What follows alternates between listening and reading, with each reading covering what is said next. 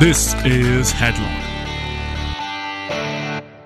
Ja, hallo und herzlich willkommen zu Headlock, dem Pro Wrestling Podcast. Ich bin aus Kanada zurück und jetzt haben wir auch mal wieder einen regulären Podcast unter der Woche, nämlich diesmal zum Cruiserweight Classic und zu dem WXW-Event aus Nürnberg. Ich bin Olaf, ich bin euer Host und bei mir ist heute der Christian Dörre von Computec und von PC Games. Einen schönen guten Tag. Hallo, guten Tag. Oder hast, guten Abend vielmehr. Genau, stimmt. Wir sitzen hier gerade um äh, kurz nach 8 Uhr abends, haben uns beide äh, das Finale vom Cruiserweight Classic angeschaut und sind, glaube ich, recht angetan, würde ich mal so sagen. Aber bevor wir jetzt in die Tiefe vom Event gehen, frage ich doch einfach mal so, ähm, wie stehst du denn zum Cruiserweight Wrestling? Bist du ein großer Fan oder ist das eher so ein nette, netter Farbtupferl im Wrestling-Business? Wie ist das bei dir? Ich sag mal so, ähm, ich, ich schaue ja auch öfters mal Euro-Wrestling oder ein bisschen Indies und so da kann man sowieso nicht so auf die Heavyweights versteifen. Ne? Da, da geht es ja eben hauptsächlich eher um, um äh, das Können im Ring und man feiert den, der am meisten kann, so nach dem Motto. Und äh, ja, das ist halt super unterhaltsames Wrestling. Also ich, ich sehe mir lieber einen Cruiserweight-Kampf an, so wie er jetzt beim CWC war, als dann äh, irgendwie, äh, was weiß ich, den Great Khali oder sowas. Ne? Die müssen also, Glück auch nicht mehr ertragen, das ist ja schon mal was. Das, das ist natürlich ein Extrembeispiel jetzt, aber äh, nee, ich, ich schaue einfach gerne gutes Wrestling und ähm, da passte halt das CWC natürlich rein. Ja, absolut. Als du die Teilnehmerliste gesehen hast, wer war denn da einer von den Kandidaten, wo du gesagt hast, geil, dass der dabei ist? Oder hast du direkt so ein paar Leute im Blick, äh, die dich besonders begeistert haben, wo du dich gefreut hast, dass sie dabei sind? Äh, ja, wo ich mich gefreut habe, ähm, natürlich Zack Saber Jr., weil äh, ich den auch damals halt in der, in der GSW noch immer gesehen habe. Da äh, war ja noch nicht ganz so erfahren aber auch schon sehr gut. Da habe ich mich drüber gefreut, dass ich den wiedersehe und dass er diese Chance bekommt. Und äh, Damek natürlich auch. Ja. Äh, als der einzige Deutsche im Teilnehmerfeld, den man ja auch von der WXW kennt. Das ist, ist ja auch ein super sympathischer Typ. Ähm, dann äh, ja, äh, Adrian Sevier oder eben beim CWC Fabian Eichner hieß er da, glaube ich. Ja. äh, ich mich Schöner deutscher gefreut. Name.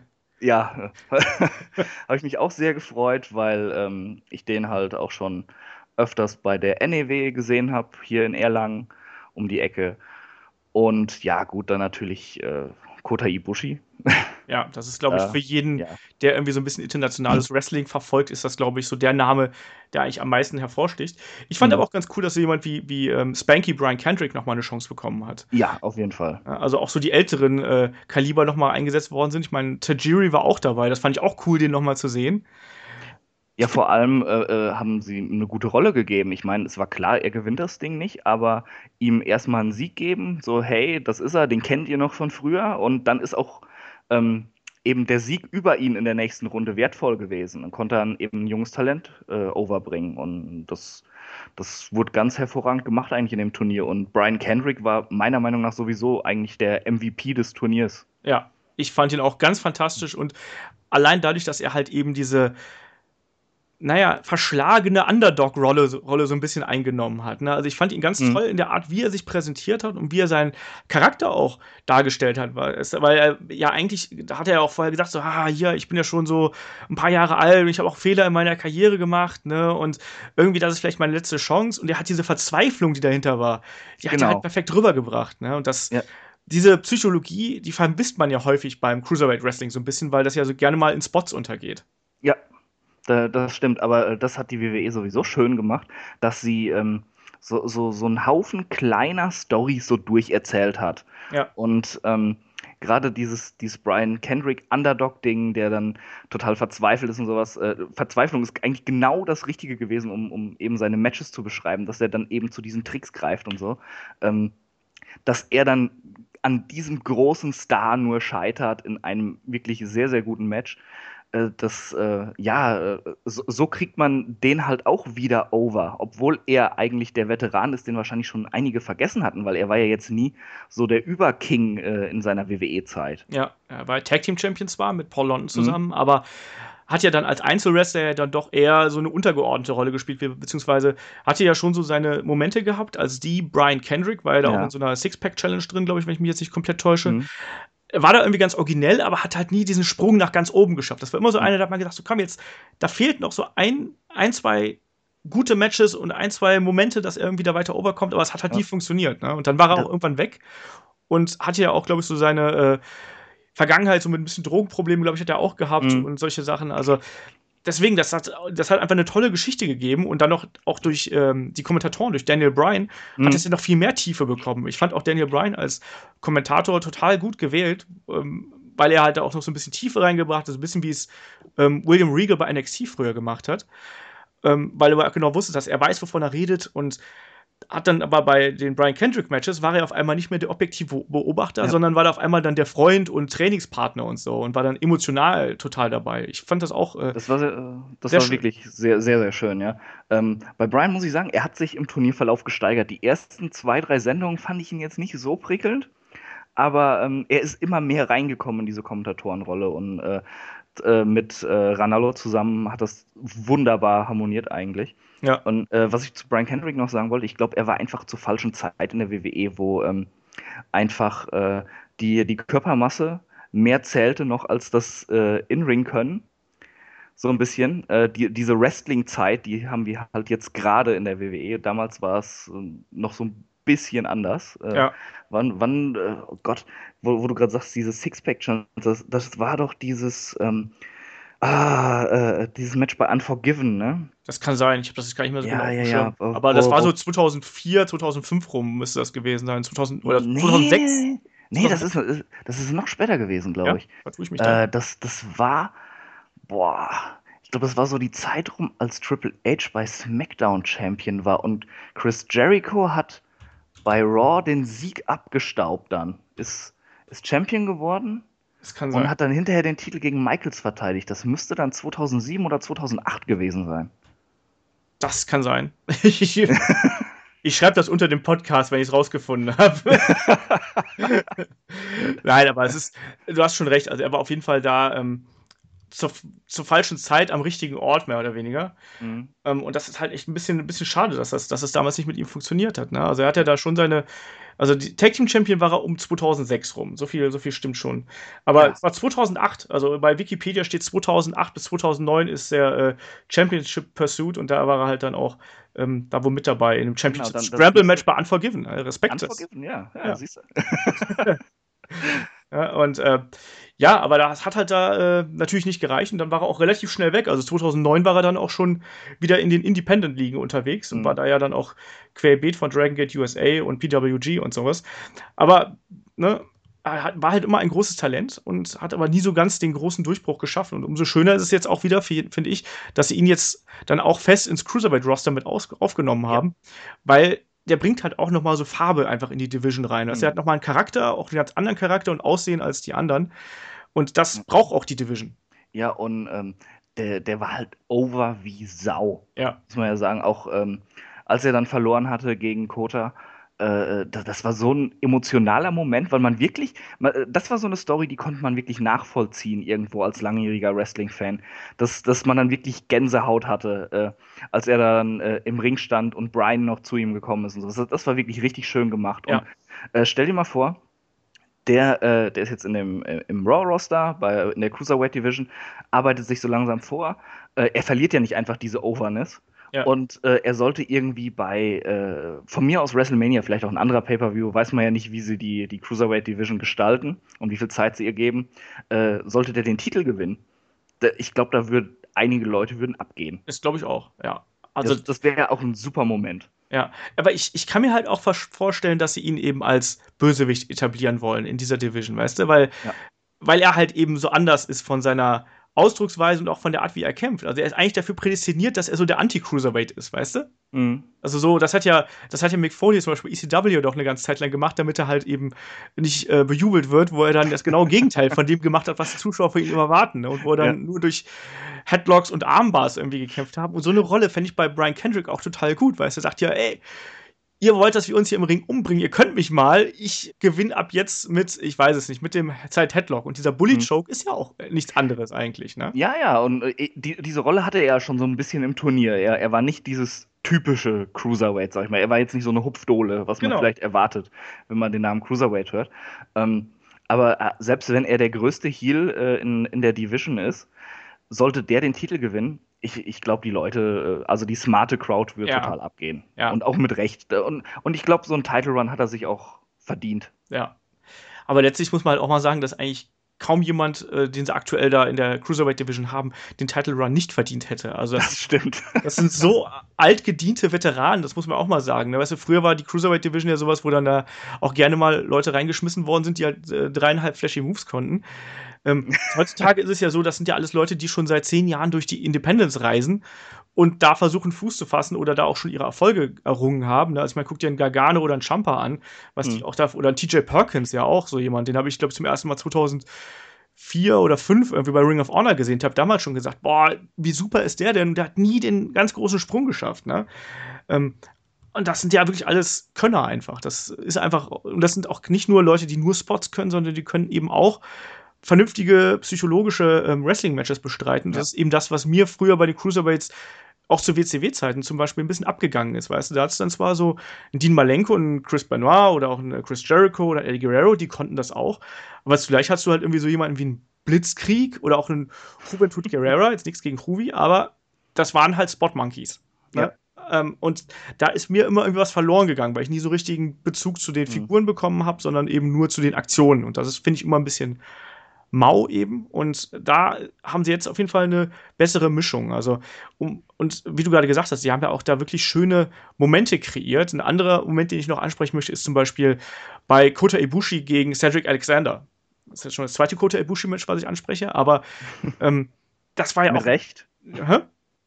Mit Recht. Ja, absolut, absolut. Also er hat ja auch echt gute Leistung gebracht, aber das war ja auch so toll am Ende. Also erstmal war das für mich das Match des gesamten Turniers. Also ich fand das unglaublich. Für mich auch. Und ich finde es auch fantastisch, wie sich äh, Cedric Alexander in Form gebracht hat. Also, den habe ich noch vor einiger Zeit, letztes Jahr, bei, bei der WXW gesehen. Der war immer jemand, der war gut in Form, aber der war jetzt nie 100% so ripped und durchtrainiert. Mhm. Und da hast du jetzt auf einmal das Gefühl gehabt, so, boah, Alter, hat der sich hier drauf vorbereitet und ist auf einmal komplett ripped und Sixpack und ich weiß nicht was und sieht auf einmal wie ein ganz anderer Mensch aus. Ne?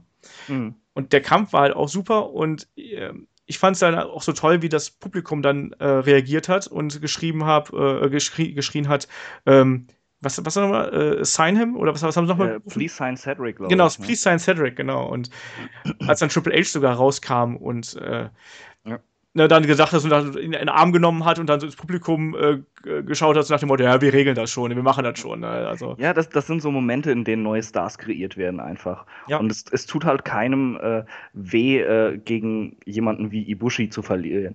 Eben. Nee, und äh, das, das war wirklich ein sehr, sehr durchdachtes Turnier. Eben diese kleinen Geschichten, die sie so erzählt haben in ihren Berichten zwischendrin. Dann eben auch immer noch dieses wirklich sehr gute Storytelling im Ring, ja. das, äh, das man von WWE nicht immer so kennt. Ja. Ähm, das, äh, also meiner Meinung nach war äh, das äh, Cruiserweight-Turnier so mit das Beste, was die WWE in den letzten 15 Jahren hingekriegt hat.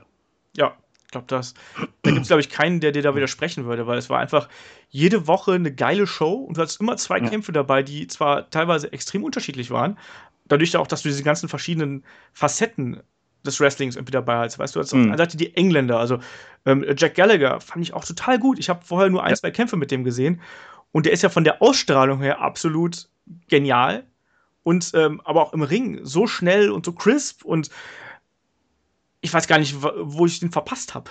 ich, ich, ich, kannte den vorher gar nicht. Und ähm, ich hatte mich bei der Episode aus Versehen gespoilert. Ja. Und wusste, dass er gegen, äh, gegen Fabian Eichner gewinnt. Ja. Das war, glaube ich, das Erstrundenmatch, ne? Ja, ich meine schon, ja.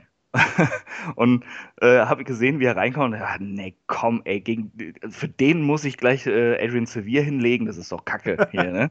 Und äh, dann, aber im Verlauf des Matches habe ich aber immer mehr Gefallen einfach an dem Typen gefunden, weil er äh, sein Gimmick so super spielt, guter Wrestler ist einfach und ich konnte ihm dann hinterher nicht mehr so böse sein, als er das Ding gewonnen hat. Der Kampf war aber auch sehr, sehr gut. Also ich kann ja. mich auch daran erinnern, dass auch der äh, Fabian Eigner da auch sehr geglänzt hat eigentlich mhm. in, seiner, in seiner Rolle auch und das hat super funktioniert. Die hatten echt eine gute Chemie auch zusammen. Da hat auch jetzt keiner so richtig dran verloren. Ohnehin finde ich ja, dass es kein ähm, Wrestler beim Cruiserweight-Tournament jetzt gab, wo du gesagt hättest so, boah, nee, also der hat jetzt dadurch echt an Ansehen verloren oder sonst irgendwas. Ich meine, klar, mhm. du hattest so ein paar, die dabei waren, ähm, an die ich mich jetzt auch gar nicht mehr erinnern kann, aber wo du gedacht hast, so, ha, ob die jetzt da unbedingt dabei hätten sein müssen, ne, ist die andere Frage. Andererseits brauchst du auch Leute, die so ein bisschen schwächer sind, einfach um ähm, die ersten Runden so ein bisschen auszudünnen, ne, und dann ja, ja. nochmal die ähm, großen Stars äh, rauszuholen. Aber zum Beispiel auch ein Damak, vielleicht um den nochmal einzeln anzusprechen, der hat mir zum Beispiel auch sehr, sehr gut gefallen in seinem Kampf. Ne? Mhm. Sofort mit dem Crowd, mit der Crowd interagiert, hat auch echt schöne Aktionen abgeliefert und da hat man auch mal gesehen, wie ähm, fotogen er auch ist, auch auf so einer großen Bühne. Ne? Das ist ja immer ein Unterschied, ob du jetzt bei der kleinen WXW irgendwie im kleinen Ring gut aussiehst oder dann wirklich mal in so einer riesen oder in einer größeren Halle mit äh, ganz anderer Beleuchtung und so. Mhm. Aber da hat man auch erstmal gesehen, dass da auch echt mehr Star-Appeal drinsteckt, als ich zugegebenermaßen auch von der Mac erwartet hätte. Mhm. Ja, ja, das stimmt schon. Also ähm, er hat einfach das so richtig angenommen, jetzt äh, im großen Rampenlicht zu stehen. Das hat man ihm angemerkt. Und man hat auch gemerkt, wie viel Spaß er einfach hatte. Ja. Er, er wusste halt, okay, äh, weit komme ich nicht im Turnier. Wurde halt äh, ja gebuckt, um in der ersten Runde äh, den Job zu machen. Aber ähm, das war, glaube ich, einfach auch eine Riesenerfahrung für ihn. Und er hat das meiste raus mitgenommen. Ja. Ja, und ich habe auch das Gefühl, dass seitdem er dann, er ist er dann wieder rüber zurückgekommen nach Deutschland, mhm. seitdem er wieder hier bei WXW im Ring steht, dass er auch eine ganz andere Selbstverständlichkeit hat. Also ein ganz anderes Auftreten. Also ja. plötzlich der strahlt plötzlich irgendwas aus, was er halt davor, die letzten vier, fünf Jahre, nie gehabt hat. Mhm. Ich kann dir jetzt nicht erklären, wo das auf einmal herkommt, aber er hat auf einmal ein, ein, Selbstbewusstsein entwickelt und diese Selbstverständlichkeit, da im Ring zu stehen und auch seine Aktionen zu bringen, die hat er vorher nicht gehabt. Ja, ja und da kommen wir auch äh, na, nachher noch zu, zu dem Nürnberg-Event. Da stand er ja im Main-Event eben gegen Simmons und ähm, äh, er hat da nicht fehl am Platz gewirkt, einfach. Äh, das, äh, das, das haben die Leute in der Halle auch. Ähm, die, äh, die jetzt neu dazugekommen waren, die noch vorher bei keiner WXW-Show waren, die haben das alle angenommen, dass er eben mit im Main-Event steht um den Titel. Ja. Äh, da, da, merkt man einfach, dass, äh, dass der wirklich was ausstrahlt. Ja, eben. Und das hat sich halt so entwickelt erst in letzter Zeit. Ne? Und äh, da ist jetzt auch absolut im Main-Event hier in deutschen Wrestling angekommen. Das hätte ich jetzt auch noch so vor einiger Zeit nicht erwartet, muss mal so äh, auszudrücken. Aber, mhm. ne, more credit to him. Also das muss ja auch erstmal getan werden. Und ähm, ja, wir haben ja dann auch noch, ähm, vielleicht noch ein letztes Match anzusprechen, was ja auch noch äh, vielleicht ein bisschen besonders war ähm, aus dieser äh, Vorrunde, weil dann auch ähm, Johnny Gargano gegen Tommaso Ciampa, äh, die zwei äh, Tag-Team-Partner von NXT, die ja auch zuletzt ja. gegen The Revival wahrscheinlich das beste Match äh, beim NXT Takeover abgeliefert haben. Die beiden dann zusammen im Ring gegeneinander. Auch ein tolles Match, oder? Das, äh, das war eine Schlacht. also, also das, äh, äh ich, ich würde sagen, dass, ähm, äh, also ich gebe dir recht, Ibushi gegen Cedric Alexander war wahrscheinlich auch mein liebstes Match vom Turnier, aber knapp dahinter ist dann wirklich Jumper gegen äh, Gargano. Ja. Das, äh, wow. wie, wie die es sich gegeben haben und immer wieder ausgekickt und ach, das, das war ein, ein herrliches Indie-Match eigentlich und äh, da, da muss man auch ähm, der WWE mal Tribut zollen, dass die, äh, dass die da nicht ihren Stil aufgedrückt haben. Ja. Diese, diesen äh, Sports Entertainment-Stil, den sie so gerne haben. Sie haben die Jungs alle einfach machen lassen. Und äh, dadurch ist das Turnier auch so groß geworden. Ja, das stimmt natürlich. Also das Wrestling stand im Turnier eindeutig im Vordergrund und damit wage ich vielleicht auch den Sprung dann jetzt zum Finale, weil das war ja auch wirklich ein zwei Stunden Special und was mhm. auch was ganz Besonderes ist, war die einzige Live-Show und dann eben mit den vier Finalisten, nämlich äh, Grand Metalik, äh, Zack Saber Jr., TJ Perkins und Kota Ibushi. Vier Leute, finde ich, die es absolut verdient haben, in der Position mhm. zu stehen und auch ja. zumindest äh, zwei auf jeden Fall, die ich auf meiner Karte hatte, dass die es gewinnen können. Das waren nämlich Zack Saber und Kota Ibushi. die hatte ja jeder auf der Karte. Eben, ich, ich bin ja auch total helle, was das angeht, weißt du? TJ Perkins habe ich gehofft und Gran Metalik ähm, hatte ich überhaupt nicht auf dem Schirm. Also der, äh, da habe ich zwar ein paar Mal was von gehört, von Mascara äh, Dorada, aber, aber der ist halt nicht bei mir so wirklich ähm, auf dem Papier gewesen, muss ich sagen. Ich, ich habe es tatsächlich sehr, sehr gut getippt. Äh, muss ich mir mal selbst auf die Schulter klopfen. also, also Ibushi äh, Sek war für mich auch irgendwie klar, dass sie zumindest ins Halbfinale kommen. Und ähm, bei äh, Gran Metalik, den habe ich im Erstrundenkampf gesehen und dachte und war richtig beeindruckt. Da dachte mir, wow, der muss weit kommen. Ja. Und als ich ihn dann in der zweiten Runde nochmal gesehen habe, ey, also, also Halbfinale muss der eigentlich machen. Also mit dem haben sie was vor, das hat man gemerkt. Ja. Und ähm, TJ Perkins, guter Typ, geiler Wrestler, aber um das mal vorzugreifen, ich bin nicht so ganz mit dem Sieger zufrieden, weil ich das schon ab der ersten Runde gerochen habe, dass der das Ding gewinnt. All, ja, äh, weil es da war es tatsächlich mal typisch WWE, als sie angefangen haben zu erzählen, da, dass er dann mal obdachlos war. Mm dass, dass sie dann diese, äh, diese äh, Cinderella-Story. Ja, diese Cinderella-Story, diese Mitleidsschiene und äh, äh, schwierige Vergangenheit gefahren sind. Da wusste ich ganz genau, boah, jetzt ziehen sie hier gerade so RTL das Supertalent durch.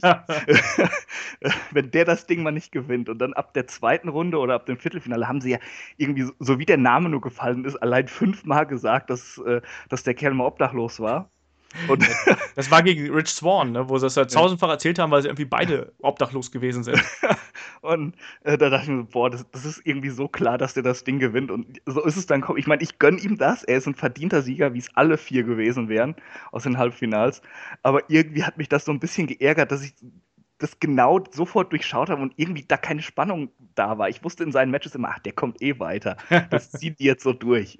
Ja, ich, ich, mag halt seinen Kampfstil ganz enorm. Also mhm. ich finde auf der einen Seite halt dieses, ja, der hatte doch auch so High-Flying-Elemente dabei und so sehr innovative Arten, ähm, auch gerade die Seile einzusetzen. Auf der anderen Seite mhm. aber auch diesen klassischen Ansatz, ich gewinne einfach meine Kämpfe mit einem Knie-Bar. Ja, das, das finde ich super auch geil eben bei dem Turnier, dass sie endlich mal wieder Submissions eingeführt haben und dann so Sachen wie eine Nibar eben. Wann siehst du das sonst mal in der WWE? Ja, und der war auch cool angesetzt, finde ich. Mhm. Ne? Also auch diese Art, wie er dann noch mal seine, äh, das, das, das Bein von seinem Gegner verknotet und dann noch mal mehr Druck ausübt. Das mhm. wirkt auch sehr, äh, es wirkt einfach schmerzhaft, um es mal so blöd ja. auszudrücken. Ne? Und das wirkt einfach authentisch und auch so, dass du sagen könntest, ja, da, da würde ich auch drin aufgeben, ne? Nur um nochmal den STF von John Cena dafür an den Pranger zu stellen. Ne? Uh, ja. nee, nee äh, äh nochmal äh, zu ihm zurück als Gewinner. Gerade als dann äh, die Gerüchte laut wurden, dass Ibushi und äh, Zack Saber Jr. nicht unterschrieben haben bei der WWE, da war es mir dann sonnenklar, dass sie den, den Titel und eben den Turniersieg nicht an Gran Metalik geben, sondern an jemanden, der dann auch äh, Englisch sprechen kann. Ja. Ja, ich, für mich hat es eigentlich das so ein bisschen kaputt gemacht, wenn man vorher sich durchgelesen hat, wer halt eben ein fester Bestandteil mhm. der Cruiserweight Division wird. Und dann wusste man eigentlich schon, so, Herr Kota Ibushi wird halt nur immer so Gaststar sein, der halt immer mal wieder auftritt, aber der keinen festen Vertrag bei WWE unterschrieben hat. Bei Zack Saber genau dasselbe. Da haben sie ja gesagt, so, der will erstmal noch seine ähm, übrigen ähm, Termine abfrühstücken, was ja auch mhm. absolut verständlich ist. Und der soll ja dann wahrscheinlich irgendwann nächstes Jahr rüberkommen. Und letztlich haben sie jetzt ja dann angekündigt, zehn Leute, die dann die Cruiserweight Division bilden sollen. Und da waren halt Grand Metalik und TJ Perkins dabei. Ja. Und da haben wir schon gedacht, so, ja, hm, ne? Man muss aber auch sagen, ähm, bei äh, Ibushi und äh, Zack Saber Jr., ich glaube, das sind auch die beiden, denen NXT gut tun würde. Nicht, mhm. weil sie äh, äh, schlechter sind als die anderen. Im, im Gegenteil, also im, im, Ring haben sie ja immer abgeliefert, aber ich glaube, ähm, Zack könnte ähm, wirklich noch so ein bisschen, ja, so, so, ein bisschen Charisma lernen, ein mhm. bisschen mhm. äh, diese, diese Interaktion eben mit größeren Shows äh, und eben auch TV-Shows einfach. Und äh, ja, bei Japanern ist das halt ähm, mit der Sprache ja immer so die Sache, ne? Ich glaube, da äh, wäre NXT dann auch nicht so schlecht, wenn man da erstmal Fuß fasst. Und dann äh, auf dem amerikanischen Markt. Ja, und vor allem nochmal Shinsuke Nakamura gegen Kota Ibushi, wie damals bei New Japan. Kaufe ich sofort, sage ich mal. Ja, aber ich glaube nicht, dass Shinsuke noch lange bei NXT sein wird. Das glaube ich auch leider nicht. Der nee, und Joe das, müssen hoch. Ja, das wird auch auf lange Sicht passieren. Mhm. Ähm, aber ich sehe es auch so ähnlich wie du. Also ich fand Zack gerade in seinen ersten zwei Kämpfen fand ich ihn relativ blass. Also, mhm. das war schon okay und so, aber wenn man Zack so live sieht, dann weißt du auch, dass der halt eine ganz andere Aura hat. Und die kam halt in den ersten Kämpfen nicht durch den Fernseher durch. Ja, das war so. Genau das. Vom Kampf her war das super und es hat alles gepasst, aber irgendwie war das noch nicht so, dass es mich erreicht hat. Das hat sich erst jetzt so in den letzten zwei, drei Matches, hat sich das dann erst, oder in den letzten zwei Matches eigentlich, also seit, ähm, seit dem Viertelfinale, glaube ich, war das. Da habe ich erst, erst gemerkt, dass er sich vielleicht auch so ein bisschen wohler fühlt und dass er sich vielleicht auch so ein bisschen damit abgefunden hat oder angefreundet hat, wie er sich präsentieren muss, vielleicht auch wo die Kameras mhm. sind und solche Sachen. Da hat man dann schon mehr gemerkt, dass der Interaktion stattfindet. Ja. Und bei Kota ähm, fand ich das nicht ganz so schlimm. Ich fand schon, dass er halt eben der hat ja irgendwie ein natürliches Charisma, ne? Aber ja, also, also er kam sofort wie ein Star rüber. Genau. Äh, auf jeden Fall. Er wurde ja auch unglaublich ähm, abgefeiert von den Kommentatoren. Ne? Also die, mhm. ist ja keiner mit so viel Vorschusslorbeeren ins Turnier gegangen wie Kota Ibushi. Mhm. Was ja dann letztlich auch dem, äh, äh, sag mal, dem Halbfinale und TJ Perkins ja auch extrem geholfen hat, ne? Mhm. Weil sie dann auch gesagt haben, so hier, das ist der, der Favorit eigentlich im gesamten Turnier und TJ Perkins hat den besiegt. Ne? Und auf einmal war TJ Perkins halt nicht mehr, auch der war ja vorher schon so ein bisschen nicht der Außenseiter, aber war jetzt trotzdem keiner von den Top-Kandidaten. Aber da hast du halt gewusst, so, okay, mit dem ist jetzt wirklich zu rechnen und ja. war dann auch für mich der Favorit natürlich im Finale. Ne? Ja, da, da war es dann wirklich absehbar, dass der das Ding holte. Das ist eigentlich so, der einzige Vorwurf, äh, den ich ihnen machen würde beim Bucken des Turniers, dass das so ein bisschen absehbar war. Aber das ja. ist jetzt wirklich Meckern auf so verdammt hohem Niveau, äh, dass man sich fast gar nicht traut. ähm, also, also, das fand ich nicht so geil. Und ähm, noch ein Kritikpunkt, den ich am Turnier habe, äh, ich fand hier äh, den aus Hongkong, Hoho Lun hieß er, glaube ja, ich. Der hat überhaupt nicht reingepasst. Also äh, Tut mir leid, ich, ich fand äh, seinen, seinen Auftritt in den Matches nicht gut. Ich, äh, da äh, ist er doch sehr abgefallen im Vergleich zu allen anderen im Turnier. Und äh, er sah halt auch aus wie so, so der, ja, der Wrestler, der normalerweise vor 20 Leuten in der Turnhalle auftritt. T-Shirt-Wrestler, klapp, klapp, klapp, klapp, klapp. Ja. so, sagt also, man doch immer so, weißt du, die, ja, die nicht richtig ja. in Form sind, mhm. die nehmen sich ein T-Shirt und schneiden die Arme ab und gehen dann in den Ring, ne, damit du halt nicht siehst, dass da eine Plauze drunter das, ist. Das war halt einfach so irgendwie, ja, den, den lassen wir eine Runde weiterkommen, weil äh, wir wollen ja einen neuen Markt erschließen in China. Ja, ja. Das stimmt schon. Aber das ja. war ja auch okay. Ich meine, der war ja auch so ein bisschen sympathisch, war der ja auch. Also, das hat mich jetzt nicht gestört. Mich hat zwar gewundert, aber es hat mich jetzt nicht gestört. Und dann ist er ja dann äh, in der zweiten Runde rausgeflogen, ziemlich deutlich. Deswegen, ja. das, fand, das, fand, das fand ich okay. Ähm, was war denn von den äh, zwei Kämpfen, die wir jetzt heute gesehen haben, also von den beiden Halbfinals, was war denn da dein, was würdest du da bevorzugen? Was war dein, dein, dein Favorit? Boah, kann, kann ich nie sagen. Ich glaube, ähm, Puh, ganz objektiv war wahrscheinlich äh, Perkins gegen Ibushi das bessere Match. Mhm. Aber ähm, ich, äh, ich fand Metalik gegen Zack super. Wirklich, das, äh, die haben ja sofort losgelegt, ne? Äh, ja. war sofort Tempo drin und alles. Und das war genau das, was ähm, was vorher nicht so ganz in den, äh, in den Matches von Zack drin war. Da haben sie auch wieder diese Story erzählt, dass er auf einmal überrumpelt wurde und nicht so seine Technik anbringen konnte und erstmal Fuß fassen musste und also was. Das ist richtig toller Fight. Ähm, da konnte ich auch nicht absehen, äh, wer es gewinnt. Also das war dann wirklich spannend, weil äh, ich hätte mir schon vorstellen können, dass sie einen von diesen zwei ganz großen Namen dann doch ins Finale kommen ja. lassen. Ähm, und ähm, ja, es, es, hat mich unheimlich für äh, Gran Metalik gefreut, weil der mich in dem Turnier eben so beeindruckt hatte, hatte ich ja gerade schon gesagt. Ja. Und ja, äh, Ibushi gegen, ähm, gegen TJ Perkins, das, äh, das war halt ein schönes Match, das, das sich so entwickelt hat und dann auf einmal immer äh, härter, immer schneller wurde, ähm, immer wieder äh, Abwechslung drin. Das, äh, ja, objektiv war das zweite das, das äh, Bessere, aber äh, ich finde sie trotzdem gleichwertig. ja, da kann man auf jeden Fall nicht meckern. Da gab es ja noch ein kleines Unterbrecher-Match dazwischen, um so ein bisschen. Welches fandest du denn besser? Sag mal.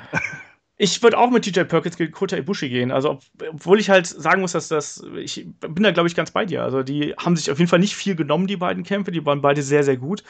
Ähm, von der Dramaturgie fand ich ein bisschen interessanter, wie sie TJ Perkins gegen Kota Ibushi aufgebaut mhm. äh, haben. Ja. Also auch, dass dann TJ Perkins auch aus der Golden Star Bomb auskicken darf und da nochmal zurückkommen darf und auch wie er dann am Ende sein Niba noch in so, mit so einem ähm, Kopfhebel kombiniert hat. Ja. Das fand ich eine coole Idee, auch um, um Kota Ibushi zu schützen auf der anderen Seite, ne? der ja ein riesen Ansehen weltweit hat. Aber damit haben sie eben auch nochmal gesagt, so hier, der ist dass der TJ Perkins halt eben so ja, findig in der, äh, in der Aktionwahl ist, ne, und der mhm. einfach alle Schwachstellen ausnutzt. Ne? Nicht nur die Beine, die vorher bearbeitet worden sind, sondern dann auch noch den Nacken, der ja in den Kämpfen davor schon irgendwie bearbeitet worden ist. Das fand ich eine coole Idee. Und wie du gesagt hast, also bei Grand Metalik gegen Zack Saber, da gefiel es mir halt auch wieder ganz gut, dass dann Zack Saber so ein bisschen in Defensive gedrückt worden ist und aber auch gleichzeitig dann eben so viel, viel mehr zuschlagen musste. Also ich mag mhm. diese Kämpfe immer, wo Zack Saber dann auch diesen englischen Assi raushängen lässt und die Leute einfach ins Gesicht schlägt. Weißt du?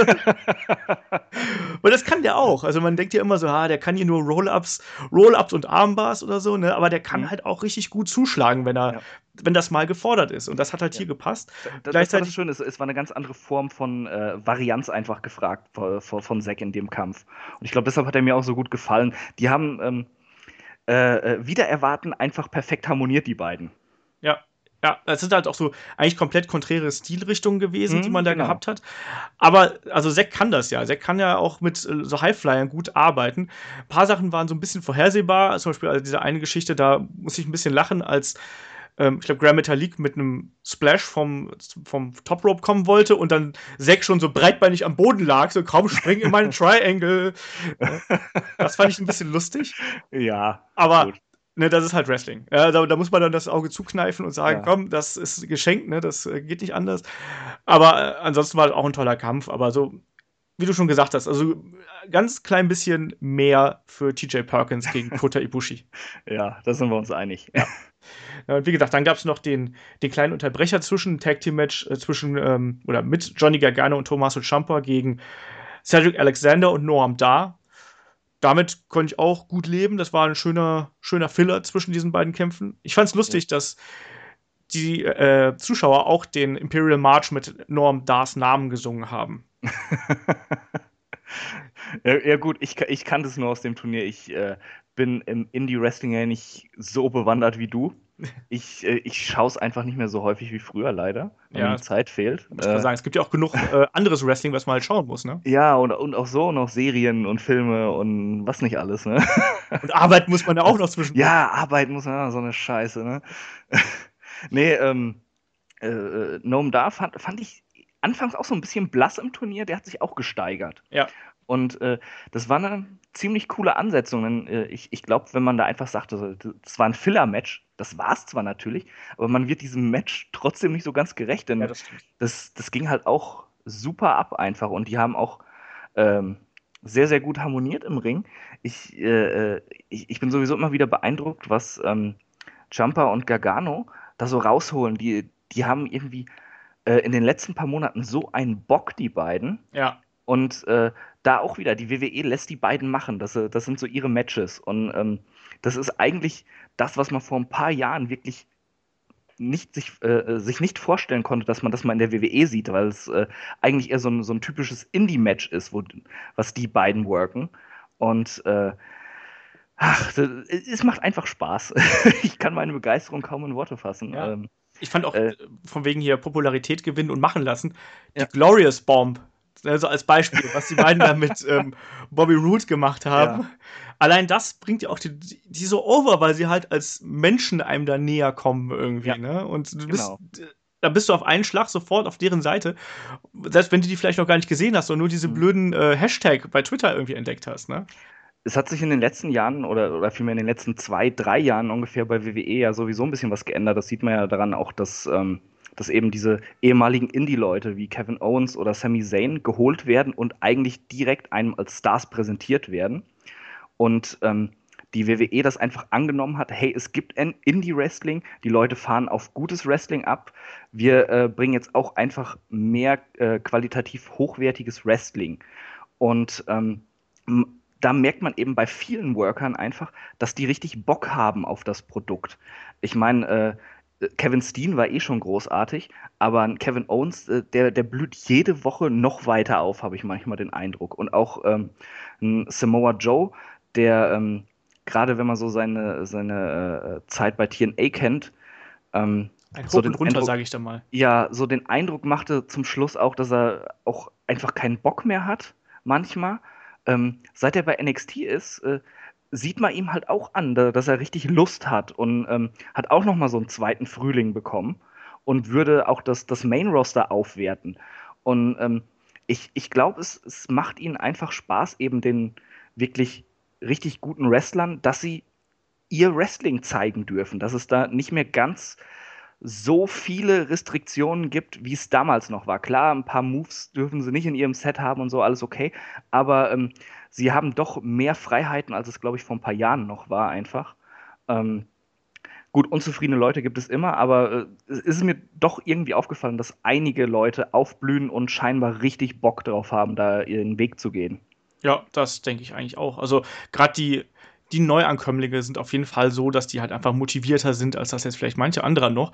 Und mhm. mancher ist dann vielleicht auch einfach äh, nicht in der Lage, sich dann nochmal zu motivieren, um dann auch nochmal selber eine Schippe draufzulegen, weißt du? Mhm. Also, ich weiß nicht, aber du hast schon recht. Also, man hat schon das Gefühl, dass Indie-Stars jetzt auch als gleichwertige Wrestler akzeptiert werden und auch entsprechend eingesetzt werden. Ich meine, schau dir jemanden wie AJ Styles an. Ja? Also, da hätte man ja. auch vor fünf Jahren oder zehn Jahren wäre der nie so eingeschlagen, wie das jetzt äh, heute der Fall gewesen ist. Auf der einen Seite hat er natürlich viel, viel mehr Erfahrung und äh, ne, Lebenserfahrung mhm. auch gesammelt irgendwie ähm, in den letzten Jahren. Aber nichtsdestotrotz glaube ich auch, dass ein AJ Styles vor fünf Jahren nicht sofort nach einem halben Jahr ähm, den Championship-Gürtel sich hätte umschnallen dürfen. Also. Nee, nee, auf, auf keinen Fall. Und äh, ja, ja, man merkt, ähm, die Arbeit äh, der Leute wird mehr wertgeschätzt, zumindest bei denen, die ein gewisses Standing haben. Ich glaube, ein, ein, Cody Rhodes wird uns da wahrscheinlich das Gegenteil erzählen. das stimmt. Aber ähm, äh, wenn die Leute sich ein gewisses Standing erarbeitet haben, dann, dann wird das eher mitgenommen, als es früher so war. Ich, ich meine, äh, wenn man so bedenkt, was sie äh, damals mit Colt Cabana zum Beispiel gemacht haben. Scotty Goldman war das doch, oder? Ja, genau, Scotty Goldman. Oh mein Gott. war das schlimm. Also doch so Geschichten erzählt, so, als er dann mit Vince McMahon äh, da gesessen hat und er gefragt hat so, was macht dich denn anders als die anderen? Also ich bin Jude und dann kam Scotty Goldman dabei raus. Das kann passieren, wenn man sowas Vince McMahon sagt. Das ja, äh, man sollte am besten nicht viel mit Vince reden, wahrscheinlich. ja, nee, aber stimmt schon. Also, das haben einfach, ähm, Indie-Leute haben einfach viel, viel mehr Chancen jetzt und auch gerade erstmal sich bei NXT so ein gewisses Standing zu erarbeiten. Ich meine, da wird es mhm. immer noch Leute geben, die einfach durchs Raster fallen. Also machen wir uns da nichts vor. Also, prominentes Beispiel ist ja nach wie vor Apollo Crews, wo man sagt, der hätte einfach auch viel länger noch bei NXT bleiben müssen, um sich einen eigenen Charakter zu, zuzulegen, irgendwie. Ja. Jetzt nicht funktioniert und jetzt ist er plötzlich im Hauptroster und man weiß nicht, was man mit ihm anfangen soll. Ne? Also. Ich glaube, bei manchen ist es tatsächlich so, sie wissen nicht so ganz, ähm, wie sie ihnen das bei NXT noch beibringen wollen. Da versuchen sie es dann auf die harte Tour, dass sie sie einfach ins kalte Wasser schmeißen. So äh, eben bei Apollo Crews und ich glaube auch bei Dana Brooke. Denn da fragt man sich ja auch oft so, puh, hätte die nicht, nicht vielleicht besser noch ein bisschen NXT gemacht? Ja. Aber ähm, ich, ich glaube, bei so Leuten versuchen sie es dann einfach eben mit der kalten Wassermethode. Das kann sein, ja. Aber ich finde Dana Brooke jetzt gar nicht so schlimm. Also ich finde die auch nicht so schlimm wie viele andere. Äh, ich mag die irgendwie. Also äh, ich meine im Ring, aber äh, äh, ich, ich, ich mag ihren Arschloch-Charakter sehr gerne. Ja, also ich finde sie auch als, sobald sie halt nicht wrestelt, absolut okay. Und der Rest mhm. kann sie sich vielleicht auch noch draufschaufeln. Also gerade wenn sie halt eben dann auch mit sehr guten Wrestlerinnen wie Bailey und mit Charlotte und mit Sasha Banks und so arbeitet, mhm. ich glaube halt schon, dass man da noch ein bisschen was rausholen kann. Es ist natürlich ein bisschen doof, dass man das jetzt on the road dann quasi macht und ja. jeder Fehler wird dann von einem Millionenpublikum ausgetragen. Ne? Aber nichtsdestotrotz glaube ich, dass man da noch was schaffen kann. Also eben, und es, und es gibt ja auch mehr House-Show-Matches eben, eben, im Main-Roster. Und äh, ich, ich glaube, das ist wirklich, wie du sagst, dann, ähm, es kommt auch auf die Gegnerinnen eben an, mit denen sie im Ring steht. Und äh, die meisten von den wirklich guten Frauen sind ja mittlerweile im Main-Roster. Und äh, ja, da, da ist es vielleicht gar nicht so der, der unlogische Schritt gewesen, sie hochzuziehen und das so zu versuchen. Ja. Apollo Crews ist halt eine andere Sache. Ich glaube, dem hätten sie vielleicht mal besser einen Manager gegeben. Der, das, das wird nichts mit nee. dem Sprechen bei ihm. Nee, nicht so richtig. Ne? Aber ich weiß auch nicht genau, was man. Man weiß ja auch nicht genau, wo man ihm hin will und was für eine Rolle er überhaupt spielt und überhaupt. Also ich bin mir da nicht sicher. Und von wegen hier eine Dame irgendwie zurück zu NXT zu schicken und so, da kann man sich auch jetzt aktuell fragen, so von wem sollte sie denn da lernen? Also wenn du Dana Brooke ja. jetzt zu NXT zurückschickst, Eben. dann musst du da mit Liv Morgan und äh, Billy Kay arbeiten. Eben. Ne, da hast du auch nicht mehr so viele Damen. Also aktuell fallen mir wirklich nur zwei ein, die da hervorstechen. Das sind Asuka und Ember Moon. Hm. Und der Rest ist halt irgendwie so, ja, also jetzt, ich musste heute herzlich lachen, als ich die NXT-Show gesehen habe, und dann fordert Liv Morgan Asuka heraus. Und ich denke mir so, was? Wieso das? Na, also, ja. da, weil, weil sie zwei Jobberkämpfe gewonnen hat, so ungefähr, und prompt will sie äh, Asuka haben. Nee, warum denn auch nicht? Ja. ja. da haben sie auch so eine kleine Sackgasse sich äh, geschaffen bei NXT, dass, äh, dass Nakamura und Asuka eigentlich ein bisschen zu stark dargestellt wurden. Ja. Dass die, dass die ein Stück über dem Rest des Rosters stehen. Aber gut, das ist ein ganz anderes Thema. Ich glaube, wir, wir schweifen gerade sehr ab. Ja, wir schweifen sehr ab. wir waren ja eigentlich beim Cruiserweight Classic, wollten wir noch mal kurz so, erwähnen. darum ging es, ja. Genau, das war jetzt eigentlich Thema. Äh, lass uns mal ganz kurz noch ähm, über das Finale reden. Ähm, da gab es ja dann quasi erstmal die große Ankündigung noch, bevor es überhaupt irgendwie die erste Aktion gab. Da kam nämlich dann Triple H raus. Weißt du, und vor zehn Jahren wäre Triple H in den Ring gekommen, hätte Buddy gepedigreed und hätte sich selber zum Cruiserweight Classic Sieger ernannt, weißt du? da schwöre ich Stein und Bein drauf. So. Das, das ist nicht so unwahrscheinlich, ja. Nein, aber er ist halt reingekommen und hat dann verkündet, dass der Sieger nicht nur Cruiserweight Classic Winner sein wird, sondern auch der erste Cruiserweight Champion, der dann am 19. Ähm, die Cruiserweights ähm, bei äh, WWE Raw anführen wird. Ne? Also der mhm. hat dann auch offiziell einen Gürtel bekommen, wie ich finde auch einen sehr schönen Gürtel. Ich finde ihn auch cool. Ja. Das ist ja nicht die, die Regel bei WWE in letzter Zeit. Also die schönen ja. Gürtel sind ja schon eher so Mangelware, aber den haben sie gut hingekriegt. Also schön in Blau und Silbern. Ja, es sieht leider dem äh, SmackDown Tag Team Titel ein bisschen zu ähnlich, finde ich. Das kann sein, so ja. Von der ja. Farbgebung her, aber äh, ich fand auch, das war ein, war ein schöner Titel und gut, es war eigentlich schon klar, dass da dann auch der Champion gekürt wird. Aber ja, ich dachte es mir auch. die große Überraschung, aber war schon cool. Ja, das war aber auf jeden Fall nochmal, das hat dem Match halt nochmal ein bisschen mehr Wertigkeit gegeben und so, zumindest auf dem Papier. Also, mhm. wenn man nicht jetzt im Internet unterwegs ist, aber ich glaube, gerade wenn du in der Halle bist und dann hörst du auf einmal so, das ist jetzt übrigens der erste Champion, wird jetzt hier gekürt, dann weißt du, dass du bei einem Abend dabei bist, wo halt eben ein bisschen Geschichte geschrieben wird. Ne? Auch wenn es halt nur, nur in Anführungsstrichen der Cruiserweight-Titel ist, aber es ist dann schon was Besonderes. Mhm. Ja, und äh, der Kampf war ja dann auch entsprechend zwischen äh, DJ Perkins und Grand Metalik. Auch ein sehr, sehr cooler Kampf. Ähm, also eine Aktion, die mir da total im Gedächtnis geblieben ist, ist, wie ähm, unfassbar, ja, wie sagt man, reckless, also furchtlos Grand Metalik gewesen ist. Allein bei dieser Head Scissor, mhm. die er über das oberste Seil springt und dann äh, TJ Perkins nach draußen wirbelt. Unfassbar. Also habe ich noch nie gesehen. Nee, ich auch nicht. Das, das fand ich auch super. Und da habe ich fast gestanden. Ja, da, das ist ja auch absolut, das ist ja todesmutig eigentlich schon. Ja? Also mhm. unfassbar. Äh, da habe ich mir auch echt an den Kopf gefasst. Und danach springt er noch sein, äh, seine Swanton nach draußen. Und wo TJ Perkins ihn eher schlecht als recht gefangen hat. Also. Ja, das dachte ich mir auch. da, ist er äh, etwas unsanft gelandet. Also da muss er wahrscheinlich danach einen Kasten Servette ausgeben oder so. Ich weiß es ja, nicht. Ja, hoffentlich. Ja. Ähm, aber das war halt schon, das war ein klasse Kampf und äh, da hat es von meinen, von meinen Augen auch von, von vorne bis hinten gepasst. Das war super und äh, TJ Perkins dann auch am Ende eigentlich der, der logische Gewinner, allein wenn du es, wenn es halt auch darum geht, dann auch als Champion dann so ein bisschen zu reden und so. Ich glaube, mhm. Grand Metalik ist jetzt ja auch nicht so der, ähm, das, der englischen Sprache so 100% mächtig, hat ja auch immer eine Dolmetscherin dabei gehabt. Ich glaube, das ist dann schon als erster Champion eine gute Sache.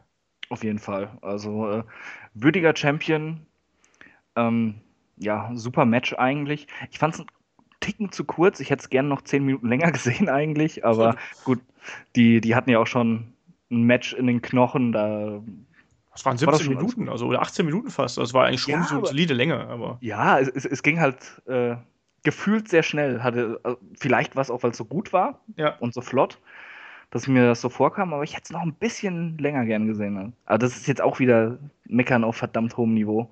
Da will ich mich eigentlich auch gar nicht drauf einlassen. Das ist super Turnier, super Match. Verdienter Sieger, äh, auch wenn es mir klar war von Anfang an. Ja, das muss man halt sagen. Ne? Aber nichtsdestotrotz, also da kann man halt nicht meckern. Und TJ Perkins nee. als Sieger war super. Und Grand League bleibt uns ja erhalten. Also der äh, ist ja auch Teil der Cruiserweight Division. Und da können wir uns echt drauf freuen, was die jetzt da an Talent also die haben zehn Wrestler haben sie ja angekündigt mhm. und äh, TJ Perkins und Grand Metalik sind zwei davon. Dann noch äh, Tommaso Ciampa und Johnny Gargano, Rich Swan ist noch dabei, ähm, Brian Kendrick und noch ein paar mehr, die mir jetzt gerade nicht einfallen. Ähm, aber das ist halt schon eine, eine, coole Garde, mit denen du auch erstmal ein paar Wochen lang ähm, die Shows gut füllen kannst, oder? Eben, und, und sie kriegen ja jetzt nicht anderthalb Stunden Sendezeit oder so. Ähm, ich ich denke eher, dass das. Äh das wird sich sehr gut ergänzen mit dem restlichen Raw-Programm, da, äh, dass da das Roster ein bisschen aufgefüllt wird, eben auch. Ähm, auch mal mit einem vielleicht längeren Cruiserweight-Match oder ein paar Segmenten. Man weiß ja nicht, wie sie es aufführen wollen. Wollen sie es allein über den Kampf aufführen?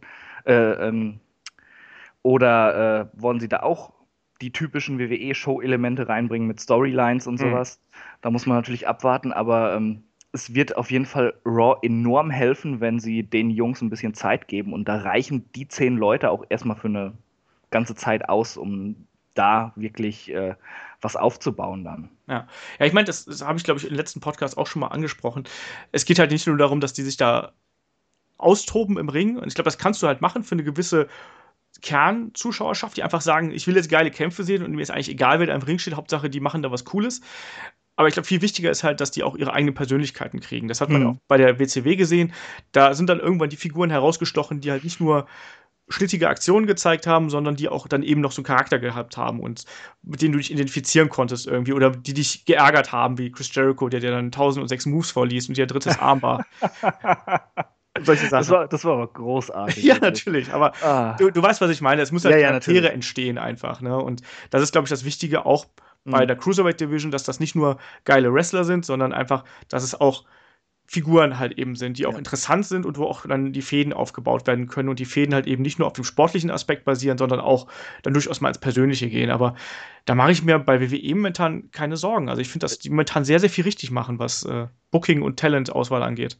Ja, äh, sie, sie, haben oftmals noch de, den typischen WWE-Mist drin, äh, aber das müssen sich die Writer ja auch erstmal abgewöhnen, dass es nicht mehr ganz so läuft wie vor ein paar Jahren noch. Aber ähm, du, du hast schon recht, dass, äh, dass die Persönlichkeiten brauchen eben. Und da mache ich mir auch jetzt nicht so Sorgen, weil damit haben sie ja eben ein, ähm, eine super Basis sich aufgebaut mit dem Turnier, dass sie da schon angefangen haben, eben auf die Leute einzugehen. Was sind deren Hintergründe? Was macht die aus? äh, hatten, äh, mussten die irgendwann mal unter der Brücke schlafen. ja, äh, sowas halt. Und ähm, genau wie bei NXT, der Zuschauer lernt eben die Wrestler kennen und kann dann besser mitfiebern, wenn die bei Raw auftreten. Genau. Und ähm, ja, WWE hat wirklich so viel richtig gemacht mit diesem Turnier, das, äh, das kann man nicht genug loben. Ja, man hat jetzt auch richtig Bock, die Cruiserweights dann jede Woche zu sehen. Also ich weiß nicht, genau. wie es dir ging. Also bei mir war es halt immer so, ich habe mich jetzt immer wirklich auf diesen Donnerstagvormittag gefreut. Also ich habe das dann meistens so nach dem Aufstehen angeguckt. Und ich habe ja das, den Vorteil, dass ich nicht um 10 im Büro sitzen muss oder so, sondern ich kann mir das ja dann, da stehe ich halt auch mal gern vielleicht eine halbe Stunde früher auf und gucke mir das dann bequem ähm, hier bei mir auf der Couch an und ich muss ja nicht irgendwie durch die Gegend fahren, sondern ich arbeite ja von zu Hause aus. Ähm, und da ich habe mich immer drauf gefreut. Dann schaust du halt erstmal das ähm, ähm, das Cruiserweight Classic an, danach NXT und hat so eigentlich eine geile Wrestling, geiles Wrestling-Doppelpack so innerhalb von äh, kürzester Zeit und äh, wirklich gute Matches und interessante Leute. Das war eigentlich fast noch interessanter als Raw und SmackDown. Ja, ja, also, also so ging es mir auch. Also ähm, gut, vor der Arbeit das angucken äh, bringt es nicht wirklich. Ja, gut, ja. Weil ich eher so der Spätaufsteher bin und mich dann beeilen muss, dass ich noch ins Büro komme. ähm, aber ich habe mich auch äh, jeden Donnerstag auf der Arbeit schon gefreut. So, ja, gleich 17 Uhr, dann gehe ich heute pünktlich nach Hause, dann kann ich direkt das Cruiserweight Classic gucken. Ja, deswegen bin ich fast ein bisschen traurig, dass das Turnier vorbei ist. Ja. Ernst. Das war wirklich eine schöne Abwechslung einfach, was sie geboten haben und ein tolles Produkt auf der einen Seite macht es jetzt Lust auf, auf Raw und uh, auf mehr davon, aber auf der anderen mhm. Seite dafür, dass es halt so eine eigenständige Indie-Show von WWE war, also noch mehr Indie, als es NXT ja ohnehin schon ist, ja war das einfach total cool. Und das einfach Leute, die gut zusammengepasst haben, auch Leute, die du halt eben aus internationalen Veranstaltungen gekannt hast. Das mhm. war schon so ein bisschen äh, der feuchte Träum aller Smart Marks, so ein bisschen. ja, das stimmt. Ich bin mal gespannt, ähm, wie sie das in Zukunft machen. Wird es das jetzt jährlich geben, dieses Turnier? Oder äh, vielleicht alle zwei oder vier Jahre? Oder äh, wie besetzen Sie das Turnier, wenn es zukünftig stattfindet? Kommen dann hauptsächlich Leute aus der festen Cruiserweight Division bei Raw oder holen Sie dann wieder äh, Leute aus den Indies, um die dann vielleicht nachzuschieben in Ihre Division? Das ist äh, auch ziemlich spannend eigentlich. Das stimmt. Ja, hab ich gar nicht drüber nachgedacht. Andererseits muss ich natürlich sagen, so jedes Jahr 32 Leute zusammenzukriegen, eben. Das könnte halt schwierig werden. Ich, aber ich kann mir halt schon vorstellen, dass man zum Beispiel sagt, so komm, dann machen wir halt ein kleines Turnier und machen acht. Und dann als ein Network-Special dann lassen wir die halt so wie King of the Ring für Cruiserweights. Ja, das wäre nicht schlecht, obwohl ich, ich glaube, ich würde es fast bevorzugen, wenn die das nur äh, alle zwei, drei oder vier Jahre machen. Wenn dann wieder wirklich Nachschub benötigt wird auch und sich auch in den Indies wieder was gebildet hat, was man dann abziehen kann. Äh, WWE farmt ja immer sehr gern. und äh, ja, ich, ich, ich glaube, das wird das sogar noch wertiger machen, eben, wenn es dann um diesen Pokal geht und nicht um den Titel, ja. sondern wirklich nur um diese Trophäe. Da muss man die Cruiserweight Division aber auch aufbauen, damit der Otto Normal WWE-Zuschauer nicht schon längst wieder vergessen hat, was es Cruiserweight sind. Das stimmt natürlich. Und ähm, ja. ja. Weißt du, die das vergessen doch nach zwei Monaten schon, dass Vince McMahon eigentlich im Autounfall ums Leben gekommen ist und solche Sachen. ja, äh, gut, äh, das liegt jetzt natürlich äh, allein an der WWE, aber ich glaube, sie hätten dieses, ähm, dieses Turnier nicht so groß präsentiert, wenn sie nichts vorhätten mit der Cruiserweight Division. Deshalb bin ich einfach mal optimistisch. Ja, ich hoffe da auch einfach mal aufs Beste und ja, freue mich dann einfach auch auf den 19. Also das wird ja dann auch ganz cool. Ich bin mal gespannt, wie sie es einführen und äh, dann auch dem großen Publikum vorstellen, ob sie da, äh, weiß ich nicht, ähm, erstmal ein Champion-Titel-Match machen oder ein Multiman-Tag-Team-Match, wo da einfach jeder so Smonge-mäßig durcheinander mhm. fliegen darf. Das wird schon lustig werden, das dann zu beobachten. Und da äh, werden wir natürlich dann auch drüber berichten. Wir machen dann ja ähm, in der Woche, am Wochenende nach dem 19. haben wir das Thema äh, zwei Monate nach dem Draft. Und da spielen natürlich die Cruiserweights auch eine ganz gewichtige Rolle. Und da kommt das dann auch nochmal mit rein. Mhm. Aber dann lass uns doch jetzt gerade mal von den Cruiserweights äh, kurz zur heimischen WXW springen. Das haben wir ja habe ich ja so ein bisschen Fallout angekündigt, dass wir da äh, darüber berichten und dann ist mir aufgefallen, so, huch, das läuft ja gar nicht bei WXW Now, ich kann mir das gar nicht angucken.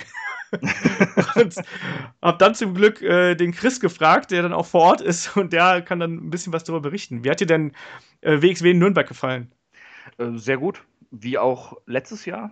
Äh, ich, ich freue mich halt jedes Mal, wenn die WXW mal nach Bayern kommt. Das ist ja leider nicht so oft. Nürnberg ist doch nicht Bayern. Was? Nürnberg ist doch nicht Bayern. Ja, gut. Das würde äh, der Nürnberger dir aber hier um die Ohren hauen, ja, wenn du es sagst. Ja. Die Franken sehen es ein bisschen anders. ja, sagen wir mal, wenn WXW da mal nach Franken kommt. Ne? genau, wenn schon, dann ja. schon. Ähm, das ist halt schon was Besonderes, weil ähm, es gibt halt eben keine deutsche Wrestling-Liga, die äh, so ein professionelles Produkt einfach abliefert wie die WXW. Das ist jetzt äh, bei allem Respekt vor äh, GWP und NEW und GWF und wie sie alle heißen, die WXW ist halt das größte und das professionellste Produkt. Und da kann man sich eigentlich auch am ehesten darauf verlassen, dass man eine ordentliche Show kriegt. Und äh, genauso war es halt auch dieses Jahr. Ich meine, letztes Jahr fand ich es einen Ticken besser. Okay. Ähm, aber äh, da waren auch noch ein paar andere Leute bei, zum Beispiel äh, Carsten Beck war noch dabei eben. Und dies, diesmal hat er halt gefehlt. Und, und Carsten ist halt einer, der hat äh, einfach so ein Charisma, das, das fällt dann schon auf, wenn du die WXW quasi nur einmal im Jahr sehen kannst, mhm. da, dass, dass dann so ein Star fehlt. Ja. Ähm, ja, ich meine, WXW hat halt auch ein paar harte Abgänge jetzt gehabt. Ich meine, Tommy End ist weg. Ja. Äh, Carsten ist äh, krank mit dem Gehirntumor ja. und da wird es dann demnächst noch eine Conversations geben, äh, wo ich dann auch mit ihm gesprochen habe und da wird es dann, ja, geht er auch sehr groß und breit drauf ein, wie es ihm halt gerade geht und äh, mhm. das, da lasse ich einfach mal äh, das lasse ich einfach mal so stehen, weil das erscheint, glaube ich, jetzt Ende des Monats, wenn ich mich jetzt nicht komplett täusche, also übernächste Woche bei WXW Now. Und äh, Carsten geht es ganz okay, so äh, ich das beurteilen kann, aber alles andere kann man dann da bei WXW Now sehen. Um da so ein bisschen Schleichwerbung einzubauen. ja. Was, äh, waren denn die Kämpfe, die jetzt also für dich herausgestochen haben? Bei die Kämpfe, die für mich herausgestochen haben? Ähm, ich fand den ersten Kampf eigentlich ziemlich geil direkt. Das war äh, Walter gegen Marius Alani. Ja. Und äh, ist eigentlich unüblich, dass als Eröffnungskampf so ein Heavyweight-Clash direkt stattfindet. Aber ähm, das, das hat gut gepasst, hat auch direkt Stimmung gemacht, weil es einfach ein richtig guter Kampf wieder war. Ich meine, gut, Walter ist halt, dem, ja, dem nimmst du es halt ab, dass er sich nicht so einfach rumschubsen lässt im Ring. Und Al-Ani ist auch so ein Kraftpaket, aber eben schon so gefühlte zwei Köpfe kleiner. Ja dass er eher so in der Underdog-Rolle war in diesem Kampf. Und ähm, da hat man einfach gemerkt, das waren zwei sehr, sehr gute Wrestler, die wissen, wie sie so einen Kampf zu worken haben, dass, äh, dass der äh, Underdog eben immer wieder seine Comebacks kriegt und dass es dann doch irgendwo ein ausgeglichener Kampf ist und äh, bis zum Ende spannend bleibt. Und äh, das war eigentlich, muss ich fast sagen, mein, mein Kampf des Abends, weil, weil ich nicht damit gerechnet hatte, irgendwie, dass diese zwei Heavyweights ähm, so gut harmonieren, gerade weil sie eben noch im Kampf diese Underdog-Rolle verkaufen müssen. Das war äh, ja eine unübliche Ausgangssituation fast eigentlich. Äh, wirklich äh, sehr, sehr schönes Match. Das hat Walter dann gewonnen mit seiner Powerbomb. Gut, äh, konnte man jetzt mit rechnen. Ja. Äh, macht eigentlich äh, auch Sinn vom Booking her.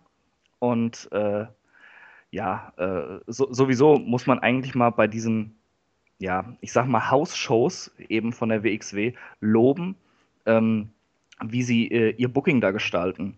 Eben, dass sie auch eben in so Städten wie Nürnberg, wo äh, die Leute eben nur einmal im Jahr eigentlich die WXW zu sehen bekommen, mhm. dass sie denen immer so, so kleine Stories geben, die sich über den Abend ziehen oder ähm, im Match irgendwie quasi so eine, so eine kleine Story erzählen.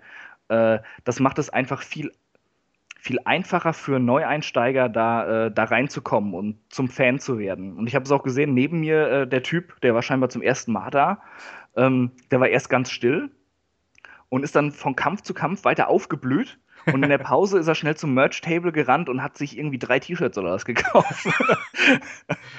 Hat funktioniert. Die Gehirnwäsche ja, hat, hat, funktioniert. funktioniert. Ja, nee, das macht die WXW wirklich hervorragend, das muss ja. man sagen. Wenn ich da äh, das Booking zum Beispiel mit anderen Ligen vergleiche, da will ich jetzt keine Namen nennen, äh, aber die, äh, die veranstalten halt regelmäßig und man kann eben diesen Storylines folgen und man sitzt da und, und greift sich teilweise an den Kopf, weil mhm. Äh, irgendwie funktioniert das nicht.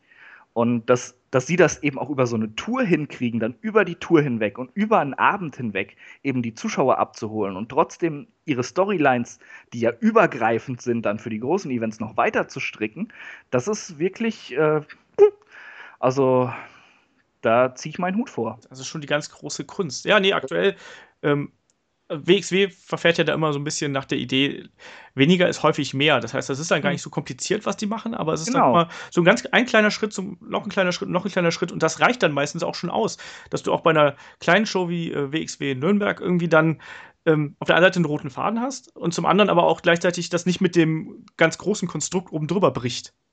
Genau. Das, das ist halt auch das Ding. Ähm, war das hier auch wieder so, dass dann es zwischendurch auch immer wieder Interviewsegmente gegeben hat? Also, dass dann irgendwelche Leute kurz ein, eine Promo gehalten haben, nur allein dann mal darzustellen, wer sie gerade sind und sowas und dann, dass daraus sich ein Match äh, entwickelt hat? Äh, viel weniger als letztes Jahr. Okay. Ähm, da, das hatte mir äh, vor der Pause so ein bisschen gefehlt, weil letztes Jahr war wirklich ähm, eigentlich stark Story getrieben, würde ich sagen. Da waren mehrere Segmente, okay. die auch sehr gut gepasst haben. Dieses Jahr ein bisschen weniger. Ich glaube, es waren nur ein oder zwei. Aber äh, das war schon gut, dass die da waren, einfach, weil ähm, es ist halt noch so, so ein Schritt, der den ähm, Zuschauern quasi zu verstehen gibt, okay, ähm, mit dem kann ich mich identifizieren oder hey, der Typ ist ein Arsch. Und ja, das, das ist halt gerade für, für äh, Leute, die das Produkt so nicht äh, verfolgen, halt schon äh, eine gute Sache. Ja. Ähm, ich meine, ich kenne die meisten Leute, die in der WXW rumspringen schon, aber äh, ich verfolge es halt auch nicht so sehr, weil äh, Nürnberg ist halt nicht so das gute Pflaster für Wrestling. Leider. Ähm, und nee, das, das ist schon wirklich, also, also wie die das bucken, das ist wirklich sehr, sehr gut. Ja, aber ähm, der Andi war doch garantiert over wie Sau, oder? Andi war over wie Sau, obwohl die Halle ticken leise war. Okay. Ich finde. War auch nicht äh, so mega hab, voll, oder? Das da so, äh, äh, so, Doch, sind halt nicht so viele Plätze in der Halle. Es ist Ach so, eine okay. kleine Halle. Okay. Also, also das passte schon eigentlich.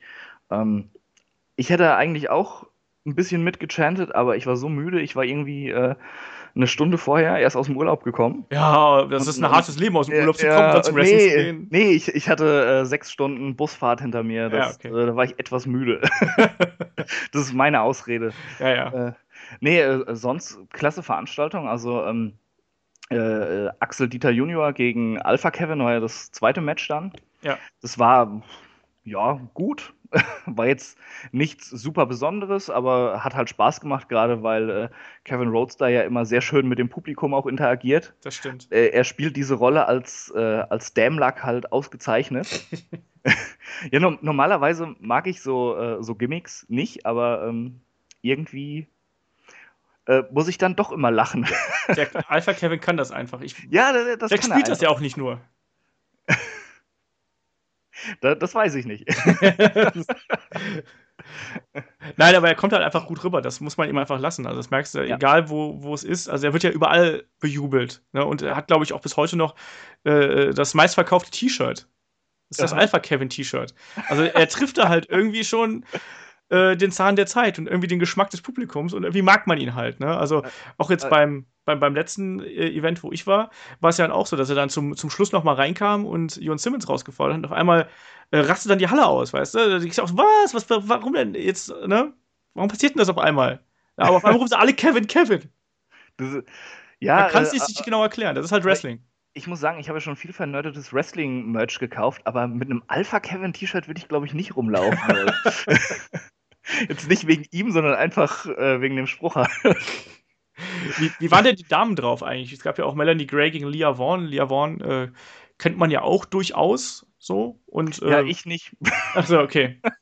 War der Kampf ja trotzdem okay, auch wenn du die Leah nicht kanntest? Äh, äh, ja, das äh, war ein, ein, schönes, kurzes, knackiges Match eigentlich. Sehr gut. Nur, ja, so als, ähm, als jemand, der schon ein paar Euro-Wrestling-Shows gesehen hat, konnte man halt auch sicher gehen, eben, dass, dass Melanie Gray eigentlich das, Ding dann gewinnt, dass, äh, dass sie versuchen, mit dem Gaststar natürlich die eigene Wrestlerin overzukriegen. Ja, Aber das, pff, das macht mir da nichts. Hauptsache, das Match ist schön und das war es auf jeden Fall. Äh, auch Andy gegen, äh, gegen Hakem war schönes Match, auch wenn äh, es nicht so sonderlich ausgeglichen war. Also ich fand, Hakem hat ein bisschen zu doll auf die Fresse gekriegt. Oh, okay. Aber ähm, ja, war auch eigentlich sehr, sehr unterhaltsam. Ich meine, Andy ist sowieso so eine absolute Charisma-Bombe. Ja, das stimmt. ähm, und ja, war vielleicht ein bisschen kurz. Es ging, glaube ich, zehn Minuten ja. äh, und, oder so. Ja. Zehn Minuten, paar Sekunden oder was. Äh, hätte ich gern mehr von gesehen. Gerade weil ich äh, großer Absolute Andy-Fan bin. Und ja, seit meiner ersten GSW-Show damals. Okay. ähm, ja, das, das war halt auch so. so die ist auch super, ich mag den auch ja, seit, seit Ewigkeiten. Also. Das war so ein Typ, der hat so viel Charisma, der holt einen direkt ab, wenn ja. du da zum ersten Mal hingehst zum Eurocatch. Das stimmt. Ähm, und letztes Jahr hatten wir ja als Main Event äh, Bones gegen Andy. Oh ja, ja, was, was ein bisschen länger ging und das war halt auch ein, ein, richtig geiles Match. Dagegen ist das hier jetzt ja ein bisschen abgefallen natürlich, ähm, aber ähm, hat auf jeden Fall getaugt, um ein bisschen Stimmung zu machen und äh, Andy hatte sichtlich Spaß und das ist schon immer viel wert. Hakem äh, ist halt auch eigentlich ein super Heal. Also ich, ich meine, dieses Gimmick, der böse Araber oder so, das ist ja auch total ausgelutscht, aber er spielt es halt auch wunderbar unterhaltsam. Das hat er ja in der NEW auch schon schön gemacht, eigentlich. Ähm, da äh, kann ich es ihm auch nicht übel nehmen, dass er damals bei, dieser, bei diesem Showdreh, den wir in der NEW gemacht haben, einen Elbow Drop verpasst hat. Nachdem ich eine Gehirnerschütterung hatte übrigens. was? Wegen Elbow Drop oder wegen was anderem? ja, er ist halt auf mich draufgesprungen und ich äh, habe mich richtig angespannt und bin dann so schön mit dem Kopf nach oben und mit dem Hinterkopf dann auf die Matte geknallt und hatte da scheinbar äh, eine Gehirnerschütterung. Das ist mir aber auch erst klar geworden, als ich mal irgendwas über Gehirnerschütterung gelesen habe und so, hm, ja, hm, hatte ich alles danach, ja. Schön. Ja, so Wrestling-Training ist halt schon so eine Sache für sich. Also ich habe das ja auch hinter mir und da muss man ja. wirklich immer sehr aufpassen, gerade mit seinem Kopf. Also ja. Ne, ich habe das ja, ja, gehabt, dass mich äh, Tommy End unaufgefordert umgeschubst hat. So, also beim Bumpen lernen. So, du, pass auf, ich jetzt von hinten ein Bein und schubse dich dann vorne um. So, zweimal habe ich damit gerechnet, beim dritten und vierten Mal dann irgendwann nicht mehr und bin einfach nur wie ein nasser Sack hinten umgefallen. Oh. Irgendwann bin ich dann halt auch äh, erstmal einmal auf die Schulter gefallen und einmal mhm. äh, rückwärts auf den Hinterkopf und dann habe ich einmal gesagt, komm, jetzt reicht's gerade langsam. Ja, und dann lernt man erstmal die harte Matte kennen. Ne? Ja, die, das macht halt wirklich überhaupt keinen Spaß und wenn man ja als, äh, da sagen wir, als, als Mittelaltermensch äh, jemals Ambitionen gehabt hat, noch in den Ring zu steigen, ist spätestens beim ersten Bump der Spaß vorbei. Das war ja. meine Lektion daraus. Ich habe alles super gemacht, ich habe nirgendwo mhm. Probleme gehabt, aber beim ersten Bump dachte ich mir, nein, das möchtest du nicht jede Woche haben. Ja. Oder jeden das, zweiten Tag oder was. Das war quasi das Erste, was ich machen sollte. So, du schmeißt dich jetzt mal auf den Rücken. Genau, das musste ich mir ja. auch machen. Überhaupt diese Überwindung, sich einfach äh, hinzuschmeißen, äh, ist enorm, wenn man spürt, wie hart das Ding eigentlich ist da. Ja, und vor allem, wenn du halt keine ähm, keine Schule vorher irgendwie hm. gehabt hast, also so eine Fallschule irgendwie beim Judo oder sonst irgendwas, ja. in irgendeiner Form das gewohnt bist, wenn du es zum ersten Mal machst, ist es absolut furchtbar. Und bei uns war das so, wir hatten zuerst so einen, so einen Konditionsteil, das war alles super, und dann eben dieser, diese Fallschule war halt äh, einfach die Hölle. Das war so scheiße. Mhm. Uns haben sie auch gesagt, mach erstmal hier den, den äh, Backbump, dann den Frontbump, der auch schon mal scheiße ist, den ich aber nie hingekriegt habe, wohlgemerkt. Mhm. Musst du ihn auch machen? Nee, nee, nee, das war bei uns ja sowieso, wir hatten es für, ähm, für unsere DVD-Show so. vom Heft äh, gedreht, wir haben nur ein bisschen Quatsch gemacht, wir haben eine, äh, wir hatten es halt so aufgezogen, dass ich da hinkomme äh, und sage, ja, hier Wrestling ist doch alles Fake und so. Und dann äh, die vier Jungs da vom Alex Wright kommen und äh, mir beibringen, dass das nicht alles fake ist. Ich habe halt hauptsächlich Chops kassiert und den Elbow und all sowas dann. Ich wurde halt ein bisschen verprügelt. Okay, ja. Also, also verhauen haben sie uns nicht. Also wir durften den, den Frontbump, den Backbump und den Flipbump machen. Mhm. Und äh, Flipbump ist ja dann wirklich einmal so ein, so ein halber Salto vorwärts auf dem Rücken dann. Mhm. Das war auch sehr absurd, dass man sich dabei, also dass man sowas überhaupt machen sollte. Also warum sollte mhm. ich mich so drehen und auf dem Rücken landen? Ich habe halt immer, und vor allem flach auf dem Rücken landen, ich habe halt immer eine große Rolle gemacht, ich habe mich abgestellt gekriegt. Sie haben mich halt alle angeguckt, so, Nee, Alter, das wird nichts. mit dir wird das nichts, ne? Der Überlebensinstinkt. Ja, wirklich. Und wir hatten einen dabei, der, der hat halt, der ist halt dann wirklich Kopf über die Matte getaucht, ne?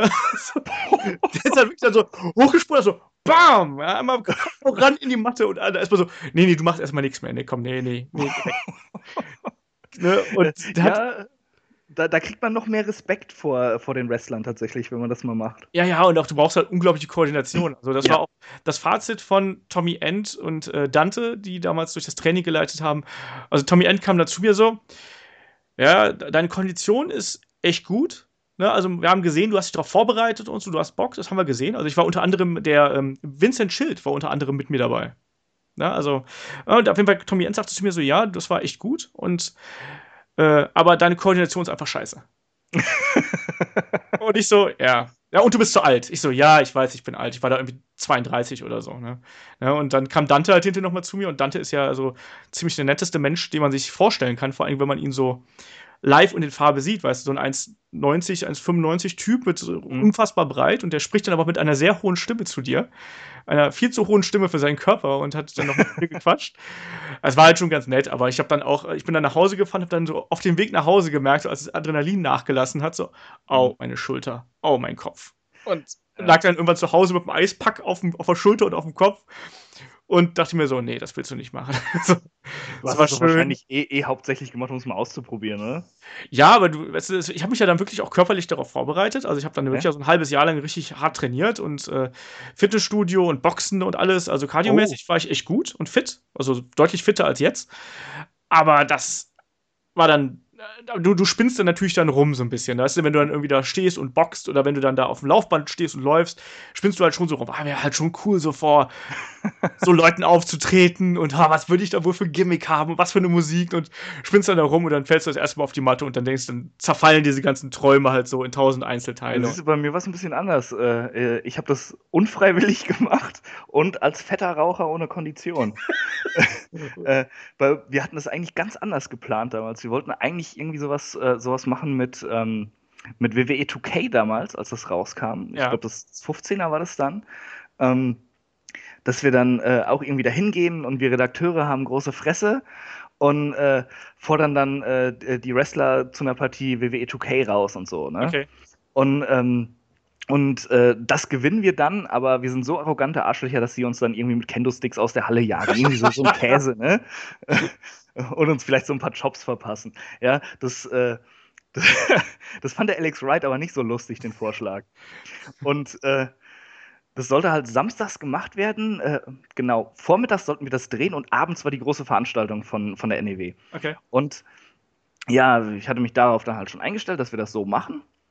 Und dann kriege ich am Freitagabend auf einmal vom Simon, der ja unser, unser Videochef ist, der das da alles drehen sollte und so und koordinieren sollte, ja. kriege ich nur äh, eine E-Mail, pack morgen Sportsachen ein. da schwante mir schon Übles. und du hättest es besser wissen sollen. Ja, und auf der Fahrt dorthin wurde mir dann erklärt, ja, äh, hm. Die verhauen dich jetzt gleich, okay. Alex White will das nicht so, wie wir das geplant haben. Komisch, weißt du, dass, dass jemand, der sonst zu äh, schlechter Techno-Musik im Ring getanzt hat, jetzt auf einmal nicht wollt, will, dass ihr irgendwie ein bisschen Späße bei ihm da macht. Kann ich gar nicht nachvollziehen. Der Tag-Team-Partner ja. von Disco Inferno war. Ja, es, es, es, war aber, aber trotzdem dann ganz lustig.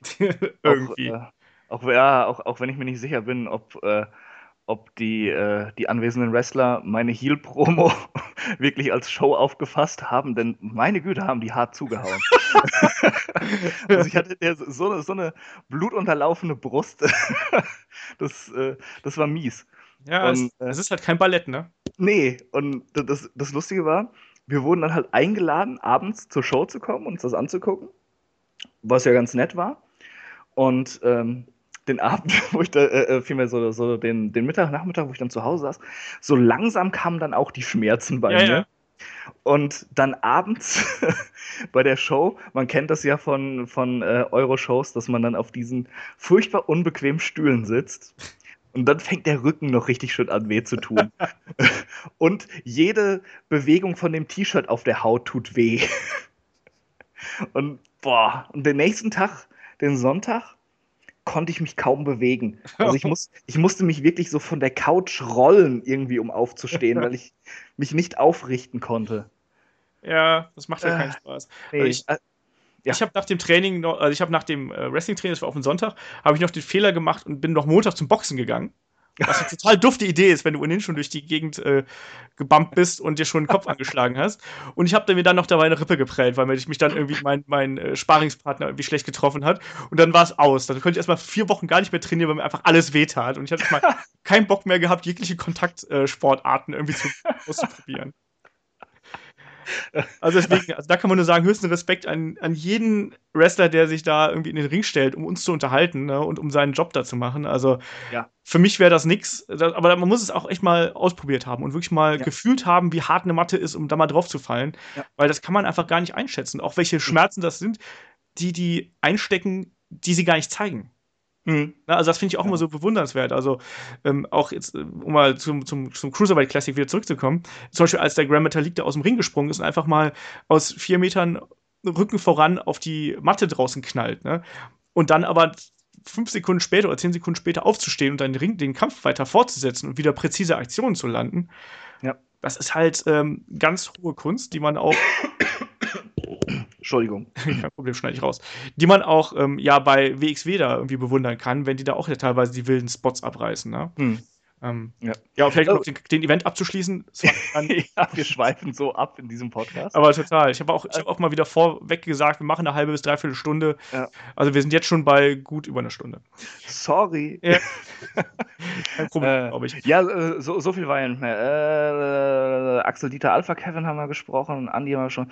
Äh, Bobby Guns gegen Timothy Thatcher. Genau, das gab es ja bei äh, Shotgun Plus, glaube ich, und bei Shotgun, ja. glaube ich, die, die mir beide jetzt nicht so viele gegeben haben muss ich sagen. Ja. Ähm, da, äh, ja, ich, wie gesagt, ich verfolge die Indies nicht so regelmäßig und nicht so ausführlich. Deshalb war mir Timothy Thatcher, furchtbar auszusprechen für einen Deutschen, ähm, nicht wirklich bekannt und Bobby Guns kannte ich tatsächlich auch nicht. Okay. Tut mir leid. äh, war, war ein nettes Match, äh, viel Matten-Wrestling. Ähm, das äh, kam in der Halle, glaube ich, nicht ganz so gut an. Die wussten nicht so wirklich, wie sie darauf reagieren sollten. Mhm. Aber war ein sehr nettes, ordentliches Match. Ja. Nee, das ist halt so, ähm, es ist ein nicht ganz so naja, wie soll man sagen, publikumsfreundlicher, also Mainstream-Publikum-Stil, ja, genau. weißt du, so, um es mal so auszudrücken. Also es ist halt sehr Matt-based und da muss man halt auf vieles achten, was man so als normaler Wrestler, Wrestling-Fan vielleicht gar nicht so erkennt. Mhm. Und das, ich mag Timothy Thatcher total gern. Ich fand auch, dass Bobby Guns eine coole Entwicklung durchgemacht hat, aber ich kann auch verstehen, wenn man das ein bisschen langweilig findet. Also es ist manchmal, da muss man halt in der Laune für sein. Ja, es, es war gerade in der Anfangsphase ein bisschen zäh, muss ich dazu mhm. sagen. Ähm, da hat es mir auch nicht so gut gefallen. Da hatte ich äh, zum Kollegen Ben noch gesagt, äh, puh, gleich rufen die 70er an und wollen ihr Match zurück. Aber äh, so äh, in, nach fünf Minuten hat es sich dann doch gesteigert und, und wurde noch echt gutes, ansehnliches Match. Äh, was gab es sonst noch? Genau. John Klinger und Chris Colan, das neue Tag-Team, gegen äh, Kim Ray und Ivanov um genau. die Qualification Series da. Ähm, ja, war, waren auch ein sehr nettes, flottes Match eigentlich. Kim Ray ist äh, als Heel halt Gold. Ja. Gerade in, in so einer Halle, wo viele ihn nicht kennen, ähm, weiß er direkt, wie er sich unbeliebt macht. Ja. ja, aber das, das können auch nicht viele ja. sofort, ne? Also. Eben. Ähm, das war, war richtig gut eigentlich. Ähm, ich glaube, Chris Kohlen kannten einige Leute nicht vor Ort, was mich doch gewundert hat. Ja, weil er ja doch schon sehr lange durch die Euro-Wrestling-Szene tingelt. Ja, aber es ist erst sein zweiter Auftritt zum Beispiel bei WXW, wenn ich mir jetzt nicht komplett täusche, oder dritter oder sowas. Ah, okay. Also er ist jetzt erst so bei Fan, glaube ich, ist er zum ersten Mal ah. bei WXW aufgetreten und davor war er dann irgendwie eher bei dir da in der Gegend. heimisch. Ja, ich habe mich auf jeden Fall sehr gefreut, Chris Kohlen wiederzusehen, weil ich den damals in der GSW immer mochte, als ich da regelmäßig zu den Shows gefahren bin. Äh, dann auch noch im Team mit Bones, sowieso Bombe. Ja. Gut, äh, ja, Ivanov, mit dem kann ich leider nicht viel anfangen. Also der ist, der ist halt da gewesen. Ja. Ja, der, der braucht auch noch ein bisschen. Also ich glaube, der ist so von der Statur her, finde ich, also der, der sieht ja beeindruckend aus, aber so mhm. im Ring lässt er das halt noch nicht so richtig scheinen. Also nee. da fehlt noch so ein bisschen was einfach. So ein bisschen eine Härte und eine gewisse Intensität, finde ich, fehlt da noch bei ihm. Ja, äh, er ist irgendwie noch ein bisschen grün, hatte ich so den Eindruck. Genau, ja. Äh, da, da fehlt noch ein bisschen Entwicklung, aber die anderen drei haben es halt rausgerissen. War wirklich schönes, unterhaltsames Match wieder. Und äh, Main Event war dann ja äh, das Titelmatch genau. um den WXW Unified World Wrestling Champion Titel. Genau, zwischen Jon Simmons und Damek. Genau. Wie lange hat Jon Simmons zum Ring gebraucht? Oh Gott. also das Match ging, wo, wo ich sie gerade nachgucke, scheinbar 16 Minuten 44. Und puh, hm, könnte sein, dass er genauso lang zum Ring gebraucht hat. also er hat sich schon wieder sehr viel Zeit gelassen und sich sehr doll feiern lassen. Und äh, erst wussten die Leute auch überhaupt nicht, wie sie darauf reagieren sollten. Aber dann, äh, als er dann beim Ring war und da anfing rumzutanzen und das noch länger gezogen hat und noch länger gezogen hat, dann haben sie dann doch auch so langsam mal drauf reagiert. Ja. Äh, war, war sehr schön. Also, äh, äh, ja, Jan Simmons ist, äh, ist auch Gold eigentlich als, Absolut, als Champion. Ja. Er, hat, er hat die Statur, er ist im Ring gut. Er hat auch einen krassen Look einfach. Ja, er hat, er hat diese Ausstrahlung eben auch. Das, äh, das ist auch das Schöne, er, er ist äh, Heel, er ist ernstzunehmender Heel eigentlich und macht trotzdem eben diesen kompletten Blödsinn eigentlich. Ja, ja. Und äh, trotzdem nimmt man ihn noch ernst. Das, äh, das können nicht viele das so verkaufen. Das stimmt. Das gleicht er schön eben mit seinem äh, In-Ring-Work dann aus. Ja, ja, ziemlich gnadenlos und ruchlos so im Ring. Hm? Rücksichtslos. Und gerade gegen kleinere Wrestler wie Damek kommt das ja dann eigentlich nochmal umso besser. Genau, und ähm, hier äh, gilt eigentlich das gleiche wie fürs Eröffnungsmatch. Auch wieder ähm, sehr schön von beiden Wrestlern gemacht, äh, dass sie diese Underdog-Rolle gut verkaufen konnten. Also mhm. äh, Simmons hat natürlich die meiste Zeit dominiert aber ähm, die Comebacks von, von Damek kamen dann immer häufiger und immer länger und irgendwann hattest du dieses ausgeglichene Match und du hast ihnen das abgekauft, dass, dass Damek, klar, ihm körperlich nicht gewachsen ist, aber mit seiner Cleverness einiges ausgleichen kann, mit seiner Cleverness und seiner Schnelligkeit. Und ähm, dadurch wird es dann doch auch äh, eine schöne Schlussphase. Und äh, ja, klar, man, man wusste natürlich, Simmons verliert da nicht den Titel auf so einer Hausshow, aber ähm, es war doch irgendwo ein spannendes Match, das einen, äh, das einen dann doch gefangen hatte. Und ähm, ja. Kann man so machen. Einfach, ja. War genau. dann ja auch ein eindeutiger Sieg, oder? Also mit dem Piledriver dann zum Ende hin mit äh, ja, genau. Äh, sehr deutlich gewonnen, weil ja zuvor hat ja, da haben die beiden ja noch äh, quasi durch, äh, was war das, durch DQ, glaube ich, oder durch No Contest äh, bei, mhm. bei Fan, ähm, hat ja da geendet zwischen den beiden. Und jetzt war das ein eindeutiger Sieg dann auch für Simmons. Ich finde es auch gut, dass der Champion dann da eindeutig gewinnt. Ja, genau. Shotgun Champion. Auch allein, um den Champion-Titel nochmal ein bisschen zu würdigen und auch um Jon Simmons auch als, mhm. äh, ja, den Obermufti von WXW darzustellen. Eben, genau. Und äh, wie gesagt, die ganze Show war eigentlich super unterhaltsam. Äh, richtig gut. Letztes Jahr hat es mir einen Ticken besser gefallen, aber das ist wahrscheinlich auch Geschmackssache oder liegt halt auch daran, welche Leute man gut findet. Es war aber kein schwaches Match dabei. Es war super unterhaltsam eigentlich, um, um das dann nochmal zu sagen. Ich merke gerade, wie ich mich wiederhole, aber es ist schon spät. ja, das stimmt. ähm, Warst du mit der Länge der Show zu, zufrieden? Also ich war hier in Köln, da fand ich es ein bisschen kurz. hm. Ja, ich fand die Pause mit knapp 30 Minuten ein bisschen lang. Okay. Ähm, und ja, danach waren dann ja eigentlich nur noch drei Matches. So ein Match hätte ich noch gerne gehabt, vielleicht ein kurzes, irgendwie so, so ein 8-Minuten-Match oder so. Ja. Aber das, das war schon okay. Das, Alright. Ja, äh, wie gesagt, ich wusste halt auch, wie ich es zu nehmen habe, äh, dass es halt eher eine Hausshow ist. ja, ja, klar. Aber wie du schon gesagt hast, bei WXW sind ja die Hausshows auf äh, durchaus hohem Niveau. Es ist jetzt nicht so, ja. Äh, dass die Leute sich da schonen würden oder sonst irgendwas. Also, mhm. ähm, das ist ja dann doch immer noch einfach ein gutes, gute Wrestling-Unterhaltung, die sie da bieten. Das habe ich auch in Köln hier immer festgestellt. Also das ist da nicht so schlimm wie bei WWE, wo die dann noch nur ihre dreieinhalb Aktionen hintereinander ziehen, weil sie ja noch ein paar Shows in den Folgetagen haben. Hm. Das kann man sich dann schon sehr gut anschauen, glaube ich. Ja, auf jeden Fall. Also ich kann es jedem eigentlich nur empfehlen, wenn WXW in die Nähe kommt, einfach mal hinfahren, auch wenn man so mit Euro Wrestling nichts am Hut hat. Wahrscheinlich ist man danach sehr begeistert. Ja. Also ich habe das auch schon festgestellt, ich habe auch sehr viele Menschen schon infiziert mit dem äh, Wrestling-Virus, die dann auch teilweise hier zuhören und äh, mhm. solche Sachen machen. Also deswegen, die kommen dann auch gerne mal wieder mit, weil sie sagen, gerade bei WXW, weil du auch nah am Ring stehst und so, ähm, ist das was ganz anderes, als man es halt im, eben im Fernsehen kennt und es ist einfach eine schöne Show und äh, gutes Unterhaltungsprogramm, sagen wir es einfach mal so. Ja, hier Benny Kegel, den, den kennst du ja auch. Genau. Ähm, der war tatsächlich, obwohl er ein riesen Wrestling-Fan ist, ein verdammter Nerd ist er sogar, der war noch in seinem ganzen Leben auf keiner Wrestling-Live-Show. Der war noch nicht bei WWE, der war noch bei keinem Eurocatch, nichts. Aber das ist auch ein bisschen traurig, und, oder? Ja, und äh, dann hatten wir ihn jetzt überredet. Ja, komm mal mit, äh, WXW kommt, wird auf jeden Fall gut ja, hm, weiß nicht, doch, doch, doch, du kommst mal mit. Dann hatten wir ihn da überredet. Zwei Tage später hat er sich dann auch noch ein Ticket für die GWP-Show demnächst bestellt. und äh, äh, er war sehr, sehr begeistert auf jeden Fall von der Show. Er meinte oh ja, hätte ich jetzt nicht gedacht, dass da auch so gutes Wrestling dann läuft.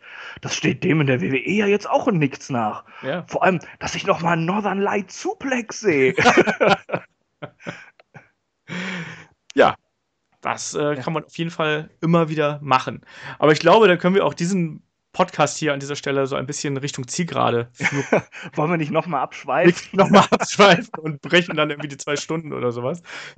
ähm, ich muss aber ohnehin, ich habe mich am Anfang komplett das, das Housekeeping vergessen. Ähm, falls ihr, also meine lieben Hörer, falls ihr Fragen habt oder unsere lieben Hörer, falls ihr Fragen habt, die könnt ihr stellen an fragen.headlock.de. Wir bauen die dann immer in den Wochenend-Podcast ein und beantworten die da mit einer fachmännischen Crew und äh, mit mehr oder minder gehaltvollen Antworten. Ansonsten schaut bei uns auf Facebook vorbei. Da kriegt ihr alles mit von den Ankündigungen zu den aktuellen Podcasts bis äh, hin zu irgendwelchen Wrestling-Quatsch-News, hin und wieder auch mal ein Instagram-Foto oder sonst irgendwas. Wir versuchen das so gut es geht irgendwie zu pflegen, so gut es unsere Zeit zulässt. Und dann bedanke ich mich bei dir, Christian, dafür, dass du dir Zeit genommen hast, hier doch ja. einen sehr viel umfangreicheren Podcast einzusprechen, als ursprünglich geplant war. Äh, äh, nix zu danken, es hat mir sehr viel Spaß gemacht, wie man vielleicht daran gemerkt hat, dass ich die ganze Zeit immer wieder abgeschweift bin. ja, genau. ja. Und äh, ja, und für alle anderen, uns gibt es dann am Wochenende schon wieder, nämlich dann mit einem äh, Podcast zum Thema Dean Ambrose. Der ist jetzt sein Championship oh, da, los. Da ist doch der März dabei, ne? Nee, den haben wir eben gerade nicht eingeladen, Was? weil äh, sonst wäre es ein bisschen zu viel pro Dean Ambrose. Wir wollen eine gelungene Runde haben. Das bin dann äh, ich, der Kai, als ähm, alter Ambrose-Fanboy und äh, der David als Anti-Ambrose-Fanboy. Okay, dann, bin, dann bin ich. Und versucht die beiden auseinanderzuhalten. Äh, dann, dann, bin ich eher Team David, muss ich leider sagen. Ja, ich bin eher auch etwas kritischer, aber ich bin gespannt, wie das ausgeht. Ähm, wir nehmen den Podcast am Freitagabend auf, am Sonntag. Spätestens ist er online, wahrscheinlich schon am Samstag irgendwann. Und dann könnt ihr das hören. Ich bedanke mich fürs Zuhören, ich bedanke mich beim Christian und macht's gut bis am Wochenende. Bis dann, tschüss. Ciao.